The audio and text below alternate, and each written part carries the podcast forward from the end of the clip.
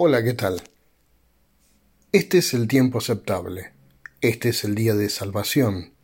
Ahora estamos en la tormenta, el barco casi se está hundiendo, pero Jesús está aquí y ahora. Y cuando lo llamemos, calmará la tormenta. Incluso el viento y las olas lo escuchan como lo harían con su Creador. También lo escuchamos y estamos llamados a creer en el poder de la palabra de Dios en él un poder mayor que todo lo que podamos temer. Y leo para el día de hoy el Evangelio según San Marcos capítulo 4 versículos 35 al 41.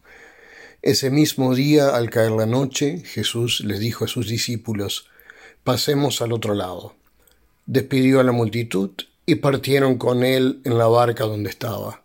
También otras barcas lo acompañaron.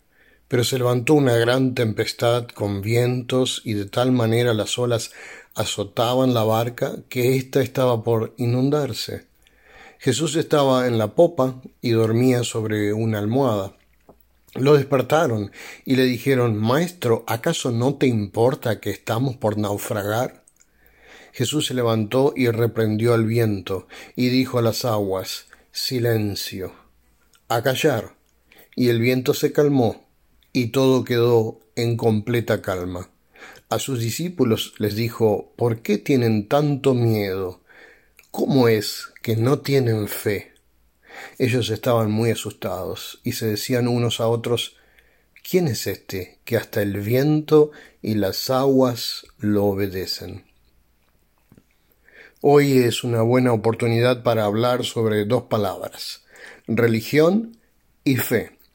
Cuando uso estos dos términos, en primer lugar religión, quiero referirme a aquella definición como el diccionario que dice que religión es profesión y observancia de una doctrina religiosa, a diferencia de fe como seguridad, confianza, aseveración de que algo es cierto.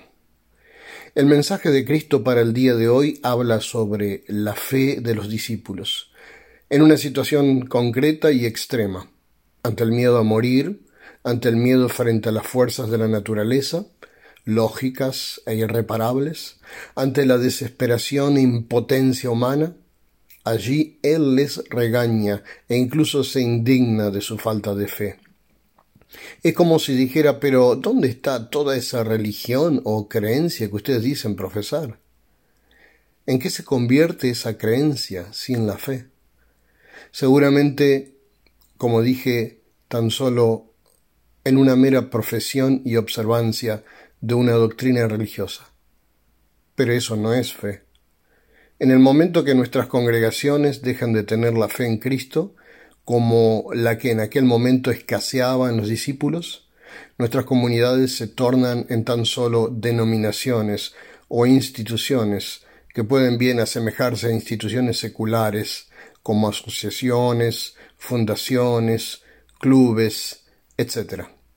Cuando perdemos la dimensión espiritual de la fe, empezamos sin darnos cuenta a mimetizarnos con esas asociaciones seculares que no representan a la Iglesia y comenzamos incluso a actuar solo bajo parámetros humanos. Hay hasta iglesias que se comportan y programan sus actividades tal como lo haría cualquier empresa o asociación secular sin contener la parte espiritual o por lo menos donde la parte espiritual es mínima o casi inexistente. Como la fe, aquella que demostraron los discípulos en el momento de riesgo.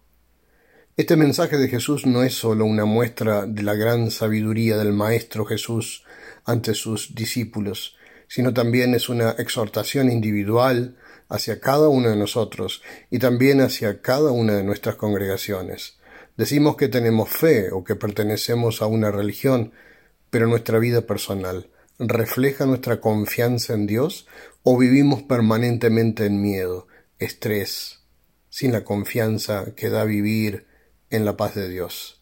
Nos asemejamos más como iglesias a instituciones seculares que se rigen solo por las cosas humanas o la dimensión de fe y confianza en Cristo es lo más importante y primordial a la hora de actuar, de programar, de tomar decisiones, como consejos directivos de iglesias, por ejemplo.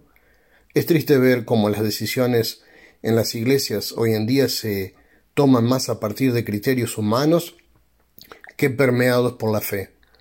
Es triste ver cómo la concepción del amor y de la fe, ya como una religión, que se predica en las iglesias obedece más a una concepción mundana del amor y de la fe, que la concepción del amor y la fe que se desprende de la palabra de Dios, que confiamos es la autoridad para nuestras vidas. Les deseo que tengan una semana fantástica.